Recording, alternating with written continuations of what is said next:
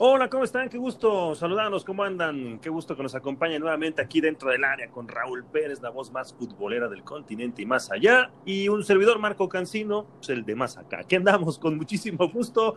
Rauliño, ¿cómo andas?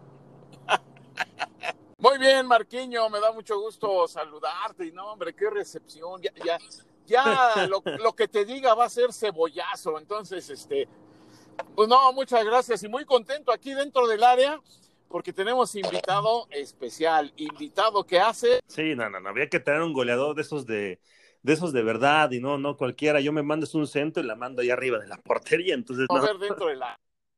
Sí, no, no, él sí se sabe mover dentro del área y además es un tema que, que, creo que es ad hoc, porque él le sabe, por supuesto, a lo que está viviendo la máquina cementera de Cruz Azul. Mi querido Tito Villa, Hermano, ¿cómo andas, Tito? Qué, qué gusto saludarlos. Eh, me extrañaba ya que el programa se llame dentro del área y no me invitaran en ningún momento. Digo, es ahí donde uno se movió más o menos bien en su momento. Dije, tengo que estar en algún momento dentro del área. Un placer acompañarlos, señores, realmente. Y gracias, gracias, Tito. No, sí, sí, sí, tenías que estar, por supuesto que tenías que estar, mi querido Tito. Y, y, y, hablemos de la máquina, hablemos de Cruz Azul. Ya para no podemos hablar yo... de otra cosa, de, de, de algo que, que, esté mejor a la fecha, de algo que nos pueda alegrar. Tienes, tienes toda la razón, pero pues es que este, ¿qué pasa con la máquina, Tito? A ver, yo, yo creo que ya se estaba construyendo un castillo pues más o menos ahí sólido, ¿no? El, año pasado a mí no me gustó mucho lo que pasó con Robert Dante Siboldi en ese encuentro contra Pumas en el partido de vuelta. Eh, yo era de los que pensaba que pues sí, sí era complicado darle continuidad a Siboldi, pero, pero no las formas, o sea, no lo que ha pasado con Cruz Azul, el, el videocomunicado de los directivos nuevos y todo el desastre que han hecho con sus palabras, este, ¿cómo, cómo se ha ido destruyendo algo tan rápido? ¿Cómo se puede destruir algo así, Tito? ¿Qué pasó con la máquina? Hoy es un equipo que arranca mal, se ve confundido en la cancha. Eh, Reynoso pues eh, está haciendo lo que puede, pero todavía no se le ve pues mano del técnico, la conformación del plantel no ha terminado y bueno, ahorita tocamos el tema del cabecita. Es un desastre Cruz Azul, Tito, ¿qué pasó? Eh, creo que Cruz Azul es de, es de los únicos eh, o de los pocos equipos, mejor dicho, que en cuatro partidos puede pasar de una percepción como la que se tenía, estando a un partido de la final, vislumbrando el posible campeonato del ahora sí, esta es, porque viene el León y porque seguro este, aquella final en el 97 la vamos a revivir, por decir, y a los cuatro partidos es eh, el caos, literalmente. Pasó de, de, de, literalmente de tener esperanzas de ser campeón al caos total. Y eso sí, lo, solamente lo pueden hacer los directivos de Cruz Azul, eh, solamente lo puede generar un equipo como Cruz Azul en cuanto a, que este tipo de situaciones dentro de la cancha no es la primera vez que, que se vive, sino que la viene arrastrando desde hace mucho. Eh, pero sí, totalmente de acuerdo contigo, Marco. A mí eh, no me resulta extraño, ya nada me resulta extraño en Cruz Azul, te soy sincero me tocó vivirlo desde adentro en su momento, aunque no afectaba, y eso sí lo, quiero aclarar, porque siempre esto que pasó extra cancha, eh, cuando tú tienes un cuerpo técnico y, y, un seno de jugadores, este, un buen seno de jugadores, en donde directamente sí pasaban este tipo de cosas con Billy, con Garcés, problemas de la cooperativa, se denunciaban unos a los otros, pero eso nunca generaba, eh, eh, por lo menos hablo de lo que a mí me tocó vivir, generaba tanta inestabilidad al seno, ¿no? Hoy ya eh, todo ese tipo de situaciones sí, sí generan una inestabilidad importante al seno. Y como bien lo dices, todo lo que se venía construyendo dentro de la cancha, con un técnico que mmm, había hecho bastante bien las cosas, obviamente sabemos que todo se derrumba en Cruz Azul cuando no se consigue, el objetivo principal, pero, mm, pero Siboldi lo había hecho bien, con, entrando con el pie derecho, ganando la League's Cup y después, bueno, no lo pudo calificar en ese primer torneo, en esas últimas jornadas, pero después tuvo un 20-20 me parece que bastante aceptable, por lo menos con cierta ideología, dándole cierta identidad al equipo. Eh, y bueno, después de lo que sucedió con Pumas, eh, bueno, hay que atribuirle todo lo humanamente posible que hicieron los directivos para que este, eh, no para reconstruir lo deshecho, sino para ir a pisotear lo que se deshizo y literalmente, bueno, ahora es un volver a empezar de cero, eh, pero este volver a empezar de cero no sabemos cuánto tiempo le lleve, esa es la realidad, Marquinhos. Sí, fíjate, goleador, yo, yo veo lo siguiente y, lo que decías es muy cierto.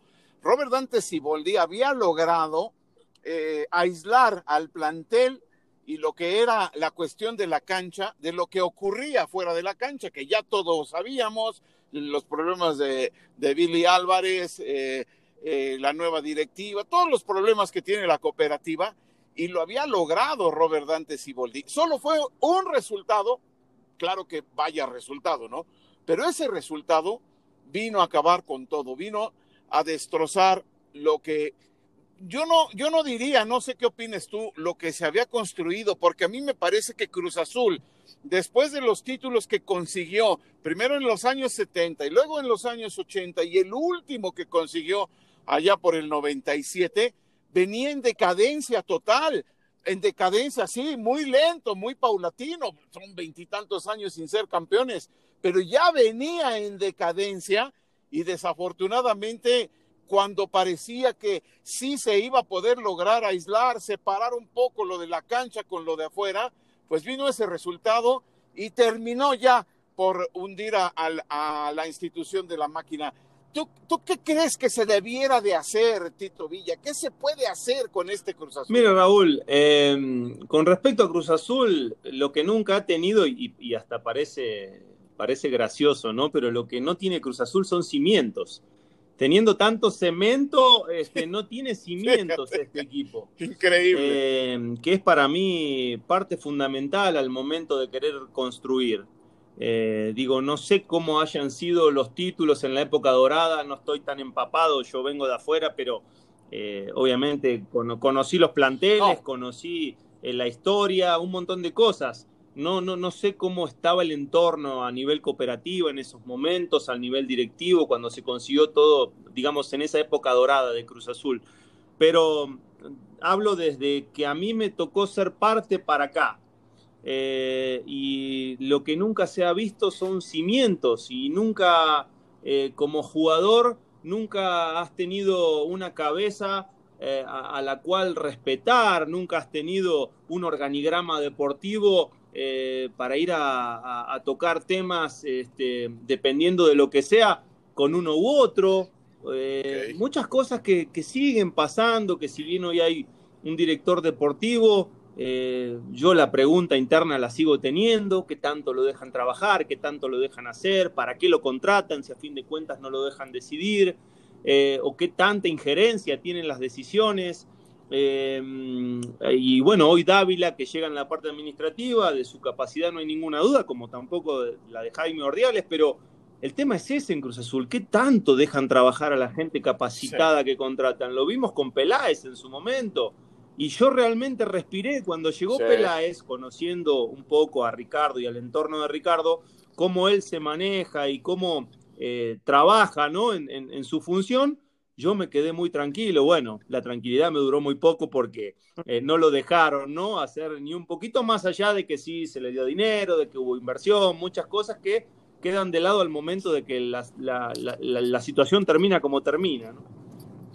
Sí, porque es que Cruz Azul ha sido mucha inestabilidad en esta en estos últimos tiempos, ¿no? Yo entiendo lo que dice Raúl de los 23 años y, tienes razón porque se fue desgastando esta, esta situación de la, de la máquina a nivel institucional, pero sobre todo en los últimos tiempos, Tito, eh, ya, ya, la certidumbre que, que de pronto daba la máquina o que se blindaba de pronto de lo que bien decías, pasaba o pasa con la cooperativa, pero con lo que no pasaba o sí pasa con el equipo, pues te hacía olvidarte un poco de todos esos problemas y sentarnos en el tema de cancha, ¿no? Y siempre atribuíamos el tema a la cancha, a los malos resultados, a las equivocaciones de los jugadores o de los técnicos, a la elección de tales o cuales refuerzos. Hoy, hoy en día es, va mucho más allá y hoy la preocupación es con, con, todo el respeto, yo los nuevos directivos no los conozco, ¿no? Y no, no, no sé de su capacidad.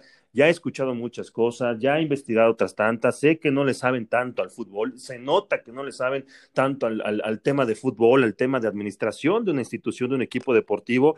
Y lo que nos han mostrado, la cara que nos han mostrado, pues tampoco creo que haya sido la mejor carta de presentación, ¿no? Los, los videocomunicados y todo eso, pues creo que han enturbiado todavía más de lo que tendría que estabilizarse en una máquina, en una transición de una directiva, que ya sabemos lo que es, no voy a victimizar ni a, a Bill y a lo que pasaba en el pasado, pero de lo que tiene que ser en transición hacia una nueva directiva en esta, en esta directiva de transición, pues pareciera que es pues mucho más inestable y eso sí se permea el plantel. Yo creo que hoy sí en día se permea el plantel y, el jugador sí, sí lo vive y, lo, y quizás hasta lo sufre, Tito.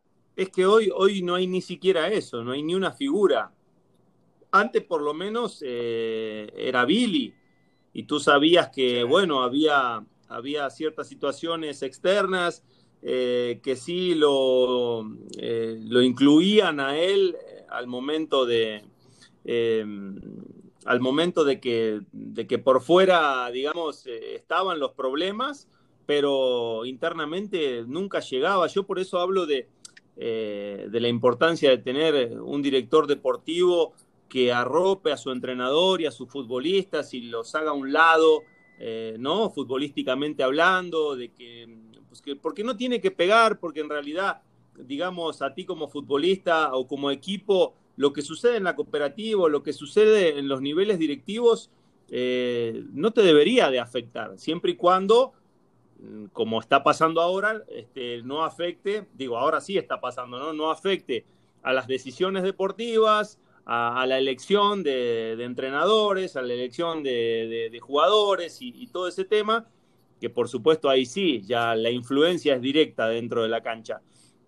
Pero, pero bien lo dices, Marco. Este, esto, esto, digo, y a mí muchas veces, y, me queda muy claro, eh, han utilizado el equipo. Los mismos cooperativistas han utilizado el equipo como imagen eh, o como una manera importante de difundir este, información, eh, porque es la única manera que, tiene de sobresalir ¿no? un problema como esto en, no sé, en, en las portales, en los periódicos, o sea, utilizando el nombre de Cruz Azul. Esa es la realidad, todo se vuelve mucho más relevante, porque si fueran problemas de su cooperativa, problemas de, dueños, problemas de ego, de poder, pero allá. Pero el tema es que utilizan a, la institución para, para, ¿no? para empoderar ese ego y para empoderarse ellos mismos de que están en un, en un lugar privilegiado y, y, bueno, el que termina perdiendo, pagando los platos rotos en principio es el equipo y por consecuencia el aficionado, que es el que está harto de todos estos de todas estas situaciones, ¿no? Exacto, el aficionado que sigue fiel, que está ahí, pregúntale a Marco Cancino, aunque Marquiño ya se nos quiere no, cambiar. tú también, Marquino. A, los, a los Diablos Rojos del Toluca, porque lo estoy convenciendo, lo estoy trabajando, lo estoy trabajando, pero, pero lo que sí, este, la afición es la que sufre, la gran afición, y, y tú hacías eh, hincapié, goleador, de lo que había ocurrido eh, eh, en los años dorados de Cruz Azul. Fue ahí donde hicieron toda esta afición, donde Cruz Azul se convirtió en un equipo grande, en un equipo eh, de convocatoria nacional, a donde va Cruz Azul se llena el estadio y aún lo hace. Eso es lo más increíble, que la afición sigue ahí. ¿Tú qué le dirías, Tito Villa, esta afición? Tú estuviste en Cruz Azul, tú sabes lo que es estar ahí, este, ahorita yo no veo, lo que tú dices es cierto, yo no veo una solución, yo no sé qué vaya a pasar ahí. Está la cosa totalmente revuelta y siguen sin los cimientos que, de los que hiciste mención hace rato, goleador, pero ¿qué se le puede decir a la afición tú como exjugador de la máquina? Mira, eh, a ver, si, nos ponemos en el, en el plan directivo, eh, fíjate que que a mí me gustaría que salgan ahora, ¿no? A, decir algo. Digo, aquel video del señor Velázquez que fue totalmente ofensivo para, para, su cuerpo técnico, para sus jugadores y bueno, hablando un poquito en general de, los temas, pero ¿qué han hecho para cambiar, eh, para cambiar lo dicho, ¿no? ¿Qué han hecho ellos desde su lugar?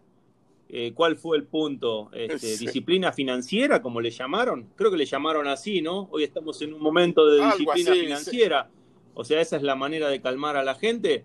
O sea, es como, ¿Se, puede hablar un poquito malas palabras acá o no? Tiene que ser todo muy correcto. Ah, claro. Ah, porque, porque da la sensación, Marco, este, mi querido Raúl, de que eh, en ese mensaje yo estoy saliendo a decir de que tengo a un entrenador mediocre, que tengo a futbolistas mediocres, pero al momento de tener que este, cambiar la situación o empezar a remodelar todo lo mediocre que tengo, según las palabras de este tipo, digo que no tengo dinero.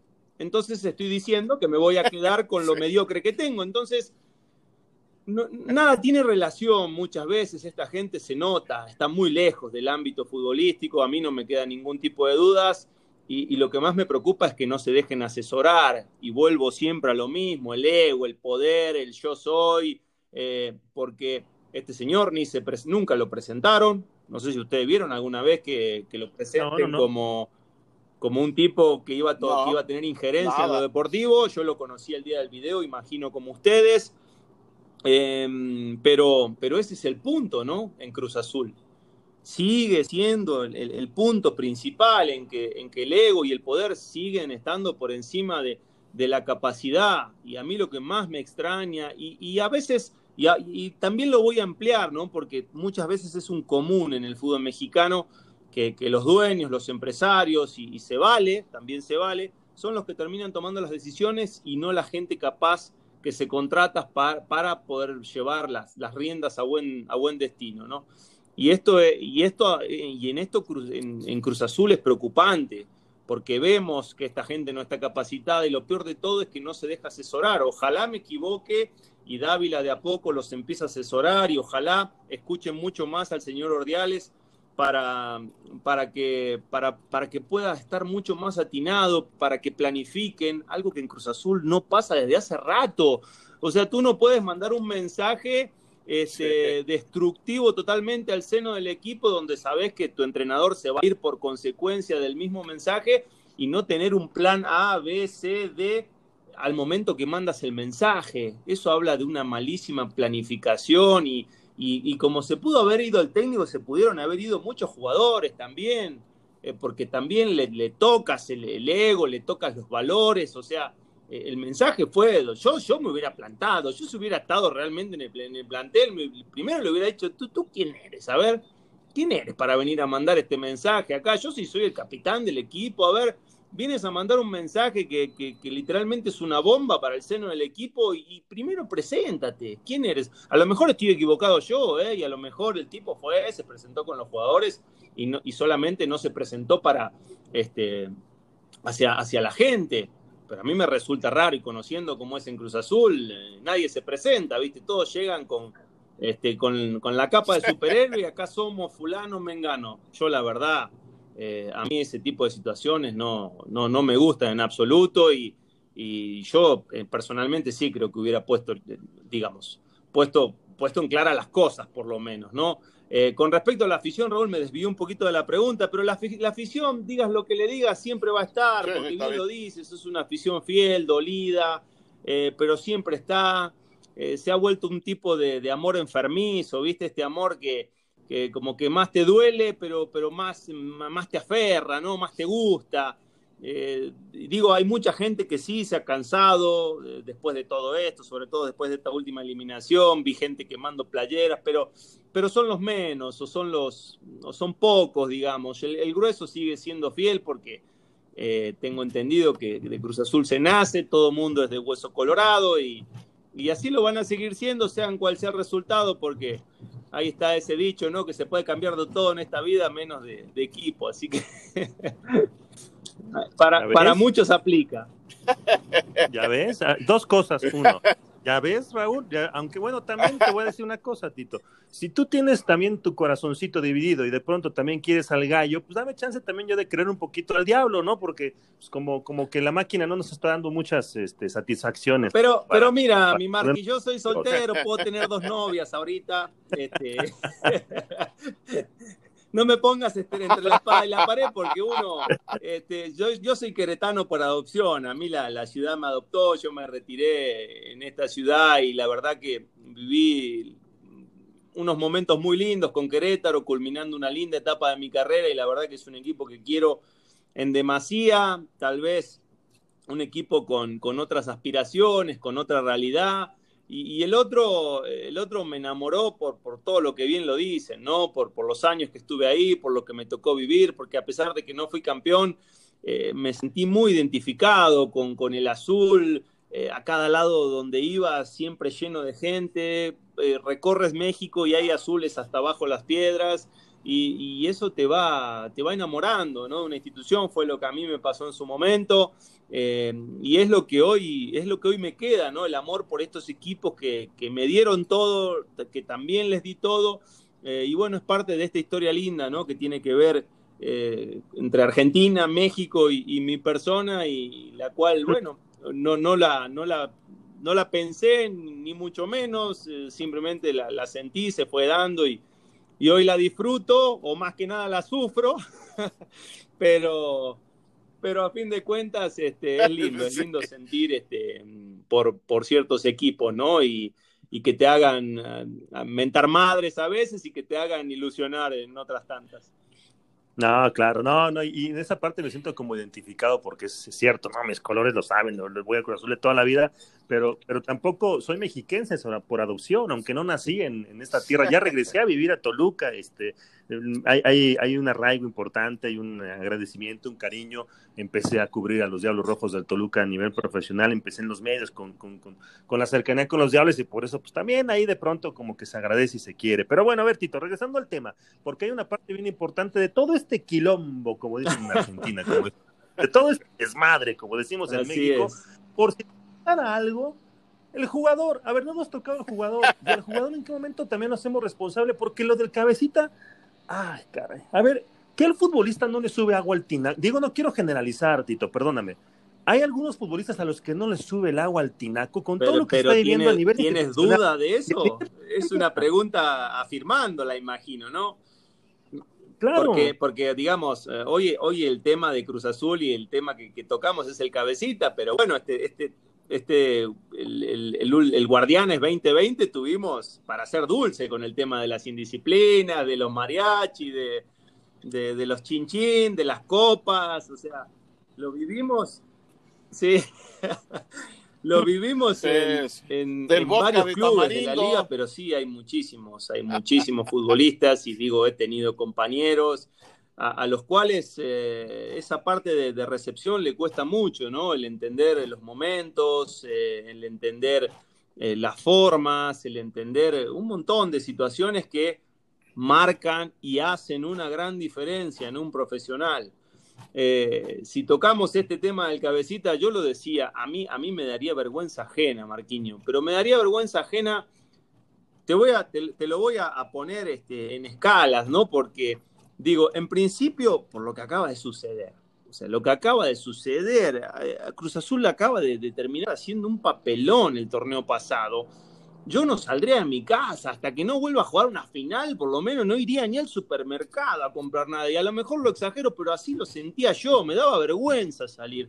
La vez pasada hice un, un en vivo y se metió Santiago y lo hablaba y y me decía él, tiene 19 años, y me decía, Tito, la verdad que me da vergüenza salir, esto, lo otro, me cuesta mucho mirar a la gente a la cara. Y eso es lo que tiene que sentir un futbolista. O sea, por lo menos que te llegue, que te importe. A lo mejor el tipo, eh, ¿no? En su mente dice, bueno, yo me salvo del pedo, yo fui el campeón de goleo, fui la figura del equipo, y entonces no pasa nada si me salgo, si me voy a tomar una copa. En principio eso. Segundo, en, el momento que estamos viviendo, estamos viendo en este momento cómo está todo el tema de COVID, la cantidad de contagios que hay por todos lados, el tipo irrumpiendo los protocolos de sanidad este, sin ningún temor, sin, sin, ningún, sin ninguna preocupación, poniendo en riesgo a sus compañeros, a los rivales, a, su, su propia familia, Marco. Eh, entonces, ese segundo tema. Tercero, yo, la verdad, el versito este de que estuvo, de que estuvo varios días tocados eh, en la semana y que no entrenó bien y que por eso no llegó y que ya venía con una molestia, no lo compro, discúlpenme por ser mal pensado, pero no lo compro. Para mí, eh, y, el atenuante y, la, y, la, condicionante más importante que a mí me hace dudar de eso es que el tipo está vestido de Cruz Azul. El tipo en esa reunión o en esa fiesta, como quieran llamarle, está vestido con la ropa de concentración. O sea, la ropa de concentración te la pones cuando vas a concentrar, no la usas en la semana para ir a entrenar, no la usas para ir al supermercado o no la usas para ir a cargar gasolina. No la usas, la usas en el momento que está concentrado. A mí que no me la quieran venir a vender de otra manera, Marqui. Raúl. Este, yo, para mí, digo, no, no, no puedo asegurar que fue el último fin de semana pero también deja muchas dudas que el tipo no inicie. ¿Cómo? ¿No inicia el campeón de goleo si es uno de los tipos que más, marca la diferencia en ofensiva? Entonces, se conjuntan muchas cosas, ¿no? Que, que, hacen de que si uno de por sí ya es medio mal pensado, que de por sí también justo encaje todo, ¿no? Cuadre todo el mismo día el partido. Claro, pues es que ese es el otro problema, este goleador y Marquiño, ese es el otro problema que hay encubrimientos por parte de, los directivos e incluso de los directores técnicos y salen con ese cuento que nadie les cree, pero siempre salen con un cuento, ¿no? ¿Cómo es posible que si tiene problemas, eh, según ellos, musculares, por eso no empieza el partido, y luego lo metes al segundo tiempo, pues entonces no tenía ningún problema.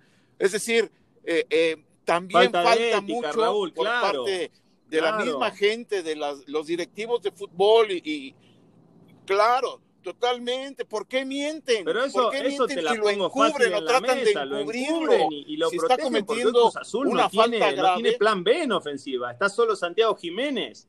Y es duro y es triste decirlo. Lo mismo pasó con Chivas el torneo pasado. Cuando pasó lo de Antuna y Vega, al ver cómo estaba Chivas, lo flaco que tiene su plantel y le quitas a dos futbolistas eh, excelentes, no, pues lo sancionamos tres, cuatro días, que, que, el mundo vea que, se castigó, pero a los tipos los necesitan, esa es la realidad. Y suena triste, ¿no? Decirlo. Bueno, está bien. Bueno, ok, está bien, porque para eso los contrataste, para que jueguen, para que estén. Entonces mételo desde el principio. Y entonces di, a ver, aquí lo vamos a multar o le vamos a hacer tal castigo, tal suspensión, lo que sea, pero lo necesitamos en la cancha porque para eso vino y ahora se tiene, a pesar de la indisciplina, tiene que desquitar y, al doble porque este, cometió esta indisciplina. Pero, pero no tratar de encubrir. De acuerdo, de acuerdo contigo. De mentir, no, pues está lesionado. No, no está lesionado, lo castigamos. O no, lo vamos a castigar, pero lo necesitamos. La investigación ha durado toda la semana y no pasa nada. O sea, y, levantaron una investigación interna y no, ha pasado nada. Y el cabecita seguramente está entrenando o se está recuperando, qué sé yo, pero no sabemos si va a jugar o no contra Pachuca. Ya se menciona que una sanción de 30 mil pesos. Hay quienes dicen que no, que le van a quitar un mes de sueldo, que debe ganar un buen billete, pero no pasa nada. Y es ahí donde se nota la ausencia y el vacío pues eh, de, lo que está viviendo Cruz Azul y me extraña con, con un Álvaro Dávila, con un, con un Jaime Ordiales, y, con el propio jugador, porque a mí lo que me deja en claro esto, eh, Tito, es que no está conectado con Cruz Azul y que quizá no quiere estar ya conectado con Cruz Azul. Y eso, eso sí duele, eso sí lastima, porque es un tipo que es el referente de la máquina. Sí, sí, totalmente de acuerdo en ese aspecto. A mí me, llama mucho la atención eh, que personalmente no, no me ha tocado escucharlo desde que llegó a Cruz Azul en una conferencia, no es un tipo que dé notas, fue campeón de goleo, nunca pudimos saber su sentir, nunca poder, o sea, esa parte no la entiendo, la verdad, y, tampoco la entiendo por parte del club que solape, que el tipo diga, no, yo no hablo con la prensa. Pero pará, ¿quién sos? O sea, todo mundo habla, ¿por qué vos no vas a hablar con la prensa? O sea, la misma liga debería tener un protocolo que los futbolistas tengan que hablar. ¿Qué es esto de no hablar? Claro. ¿Me explico? Es. Digo, a mí hacía rato que no me tocaba vivir una, o sea, ver, mejor dicho, una situación como esta de, que no podamos saber, eh, no sé, las percepciones de, del último campeón de goleo del equipo. ¿Qué, qué, le parece? ¿Qué ve? ¿Qué no ve? ¿Dónde están las fallas? ¿Por qué anduvo así? ¿Por qué no anduvo? ¿Qué encontró en, cierto entrenador? ¿Qué encontró en Siboldi? Digo, para volver a su nivel. ¿Por qué eh, en su llegada no, no anduvo este, tan bien como en el resto del tiempo, no, no sé, preguntarle cosas que, el aficionado seguramente quiere saber, pero, pero es muy difícil de hacer un, juzgue preciso, ¿no? En ese aspecto, eh, eh, para, para, poder este, para poder sobre todo saber, identificar si el tipo tiene ganas, no tiene ganas, como bien decía Marco, si, si realmente después de lo que sucedió, después de ese 4 a 0, el tipo dijo, no, yo ya, este es un punto y aparte y me quiero ir. Eh, pero bueno, es, es, muy difícil de saber qué, qué piensa realmente cuando no, puedo, no, no, lo, no, no, lo, no lo pudimos saber desde que el tipo llegó, ¿no? Sí, casi, casi ni le conocemos la voz, ¿no? La verdad es que es increíble. Es increíble, pero es cierto, la verdad es que sí, Tito. La verdad es que es un deleite platicar contigo, mi querido Tito Villa, y creo que tocamos muchos puntos que la afición cementera seguramente estará de acuerdo con nosotros o no. Y habrá oportunidad en otro, en otro chance de seguir hablando de, la máquina y de más temas del fútbol, porque además eres un especialista y es un deleite trabajar contigo, compartir. Eh, los micrófonos, eh, te conocí, me tocó verte desde que llegaste al fútbol mexicano, ya me siento viejo porque te, me tocó verte llegar, luego verte retirar, y ahora ya como compañero, ya el viejo soy y, yo. Y no, claro, pero y de es... repente tienes, tienes tú menos años que yo, o sea, cumplimos no. años y tú siempre traes dos, tres abajo mío, ¿cómo es? Si tú me viste llegar, me viste crecer, me viste retirar, así son en tu DN también, Raúl, ¿eh? se quitan años, espero, goleador, que tú, tú no apliques la misma. Ay, este, yo mejor en temas de edad ni me meto. Oye, Tito, de verdad es un placer platicar contigo y gracias por eh, regalarnos estos minutos aquí dentro del área. Insisto, ya lo volveremos a hacer, ¿eh? estás cordialmente invitado y esta es tu casa dentro del área. Muchísimas gracias y el placer es mío, ¿eh? y el que aprende diariamente muchísimo soy yo. Y es un placer realmente poder este, compartir, eh, no, no, todos los días porque eh, ya sabemos que, que, la pandemia así lo, lo demanda pero cada vez que, sí. que, estamos cerca o que compartimos micrófonos, realmente el que aprende mucho de ustedes soy yo y el agradecido soy yo. Les mando un abrazo a ambos y muchísimas gracias por invitarme. Por lo menos me sentí en pandemia dentro del área, algo que hacía rato no, no pasaba, pero bueno, es, es lindo estar siempre dentro del área, a la, a, a, a la, pesca, como decimos nosotros, ¿no? De que caiga algún baloncito para mandar a las redes y que casi ni mandaba baloncitos. Raúl. Un abrazo, goleador, es siempre un placer. Y denle clic, compartan y opinen con nosotros el Tito Villa, nuestro invitadazo en este día aquí dentro del área. Gracias.